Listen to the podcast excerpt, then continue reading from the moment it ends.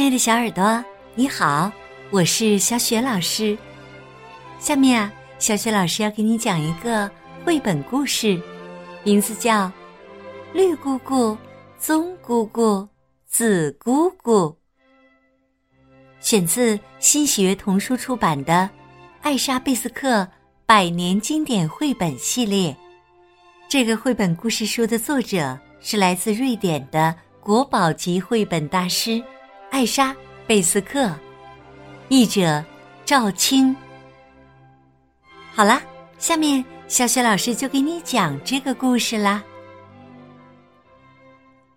绿姑姑、棕姑姑、紫姑姑。从前有一座小镇，在这座小镇上有一条小街。小街上有一栋黄色的小房子。黄色的小房子里住着姐妹三人：绿姑姑、棕姑姑和紫姑姑。其实啊，他们都有自己的名字，但这座小镇里所有的孩子们都这么称呼他们，因为。绿姑姑总是穿着绿色的裙子，棕姑姑总是穿着棕色的裙子，而紫姑姑总是穿着紫色的裙子。就好像蒲公英的花总是黄色的，风铃草总是蓝色的那样，从来都不会变。如果孩子们，看到紫姑姑穿着绿色的裙子，或者棕姑姑穿着紫色的裙子，那他们一定会大吃一惊的。就像你看到黄色的风铃草和紫色的蒲公英花一样惊讶。那栋黄色的小房子有个院子，院子面朝小街。被一道木板围墙围住。木板围墙上有一扇漆成绿色的门。如果你想拜访姑姑们，就得从这扇门进去，因为这栋房子没有面向马路的大门。一株大梨树的枝条从围墙的上方伸展出来。那些枝条上挂满了水灵灵的小梨子。对于路过这里的孩子们来说，这个诱惑太大了。但是，只要有某个不听话的小男孩试图爬上去偷绿色的小梨，住在街对面的老绅士就会从窗户里探出头来。挥舞着拳头警告他：“如果那个顽皮的男孩还不赶紧逃走，这位老先生一转眼儿就会拿着他的手杖来到街上，像闪电一样快。”因此，姑姑们的梨子一直都长得很好。这位老绅士总是穿着蓝色的长外套。戴着蓝色的眼镜小镇里的孩子们都叫他蓝伯伯。如果你有事找某位姑姑，那么你要先摇响门铃这时，紫姑姑就会从里面把门打开。她先会从窗户里看看你，再拉动一根绳子。门就自己开了。在院子里，你很可能会碰到绿姑姑。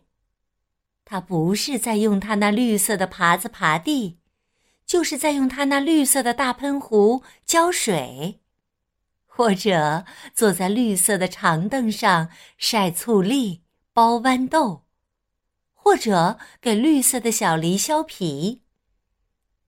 这位绿姑姑啊，看上去有点严厉，因为她可能在想：你是不是跟那些调皮的孩子一样，想爬上围墙偷他的梨。在厨房里，你肯定能遇到棕姑姑，她总是在那里烤姜汁饼干、做太妃糖或者焦糖。在小镇上，这些东西没有人能比棕姑姑做的更好吃了。所以，这里的太太们要给孩子举办生日宴会时，都会向她订购糖果。三位姑姑中，棕姑姑是最和善的，小镇里的孩子都这么觉得。他们特别愿意帮忙跑腿儿到他那里去，因为大家总会得到一块太妃糖或者焦糖，而且棕姑姑还会请他们吃姜汁饼干。有时。你也会在厨房里遇到紫姑姑。其实，只有在梅子成熟的时节，她才会待在那里。他特别善于熬制蓝莓和黑加仑果汁。他做出的梅子果冻无与伦比。镇上的太太们都说，没有比这味道更好的了。除开那段时间，紫姑姑平常总是坐在屋子里绣花，给布料绣上大朵的玫瑰和紫罗兰。这位紫姑姑特别在意，孩子们进门前有没有把脚上的土擦干净，而且要求他们安安静静的坐在椅子上，好好的回答他的问题。在他脚下的小垫子上，通常会躺着小狗点点。那是一只黑色的小贵宾狗，三位姑姑都特别喜欢它。它和绿姑姑一起出门遛弯时，耳朵上就会扎一只绿色的蝴蝶结；和棕姑姑一起出门时，就会扎一只棕色的蝴蝶结。和紫姑姑一起散步时，就会带着一只紫色的蝴蝶结。但每个星期总有一次，星期天下午，三位姑姑会一起出门散步。那时，小点点的尾巴就会系上一只黑色的蝴蝶结。除了因为。姑姑们无法就颜色达成一致的意见，还因为小点点的妈妈是在星期天死去的。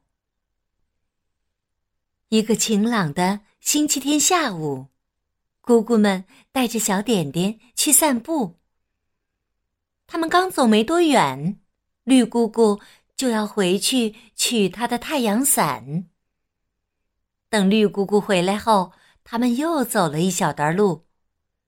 这时，紫姑姑突然想起来，她应该回去拿上她的花披肩，因为傍晚时分天气可能会有些凉。紫姑姑回来后，他们再往前走了一小段路。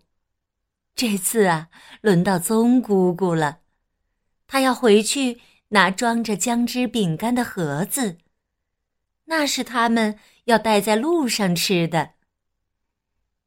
这次啊，所有人都拿上了自己的东西。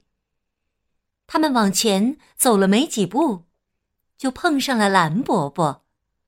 他刚刚散完步往家走，于是所有的人都停下来聊天儿。这时。小点点不耐烦了，他等的时间太长了，便自己跑开了。反正他很清楚这条路怎么走。小点点出了小镇之后，看到一个流浪艺人，立刻拼尽全力的狂叫起来，因为他最不喜欢背上背着东西的男人。流浪艺人挥舞手杖，想要赶走他，可是小点点叫得更凶了，他甚至开始撕咬流浪艺人的裤腿儿。流浪艺人仔细的看了看点点，发现它的尾巴上系着蝴蝶结，是一只特别漂亮的小狗。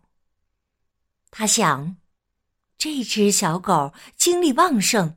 一定可以和他一年前死去的小猴子一样，学到很多本事。于是，他一把抓住点点的脖子，把它塞进了自己的袋子里，和他的手摇风琴一起背在背上。姑姑们来到一棵大橡树下，那里有一条长凳。他们每个周日散步时都会在凳子上休息一会儿。可是，他们发现点点并没有在那里等大家。棕姑姑拿出姜汁饼干，他们一边大声呼喊点点，一边用姜汁饼干引他出来，但都不见他的踪影。大家开始担心起来。前方的道路正好分成了三条岔路，一条大路笔直向前，一条路向左通向田地，另外一条向右穿过树林。三位姑姑决定，每人走一条路去寻找小点点。他们用姜汁饼干来抽签儿，决定谁走哪条路。拿到心形饼干的人往左走，拿到五角星饼干的人往右走，拿到圆形饼干的人往前走笔直的大路。结果，绿姑姑向左，紫姑姑向右，棕姑姑一直向前走。他们约好一小时后回到大橡树这里汇合。绿姑姑向左一直走，来到一片绿色的草地。草地上有一只箱子和一把梯子，梯子靠在一个储藏间外。绿姑姑站在草地中央，开始呼唤小点点，试图把小点点引出来。这时，她听到储藏间里传来。微弱的叫声。绿姑姑想，那肯定是小点点。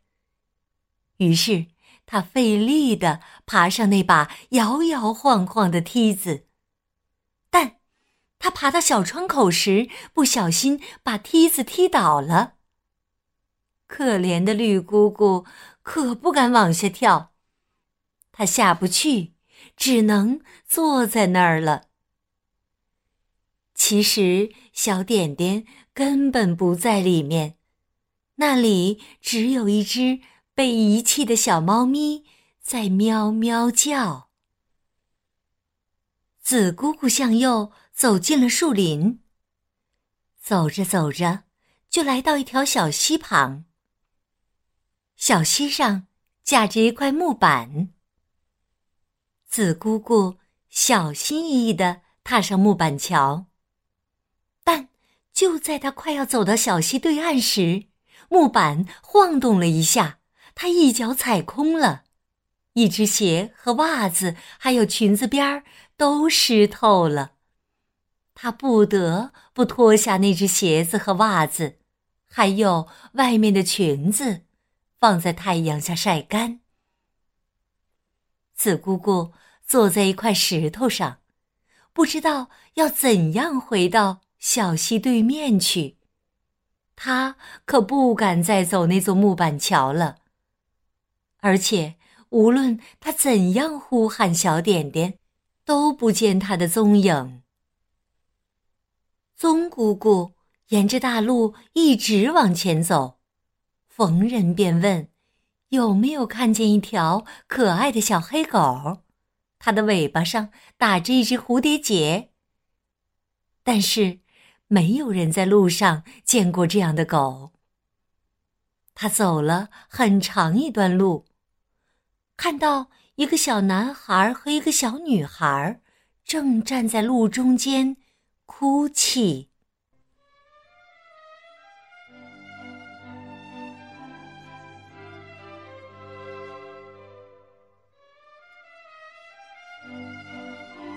亲爱的小耳朵，刚刚你听到的是小雪老师为你讲的绘本故事《绿姑姑、棕姑姑、紫姑姑》的上集，选自新学童书出版的《艾莎贝斯克百年经典绘本系列》。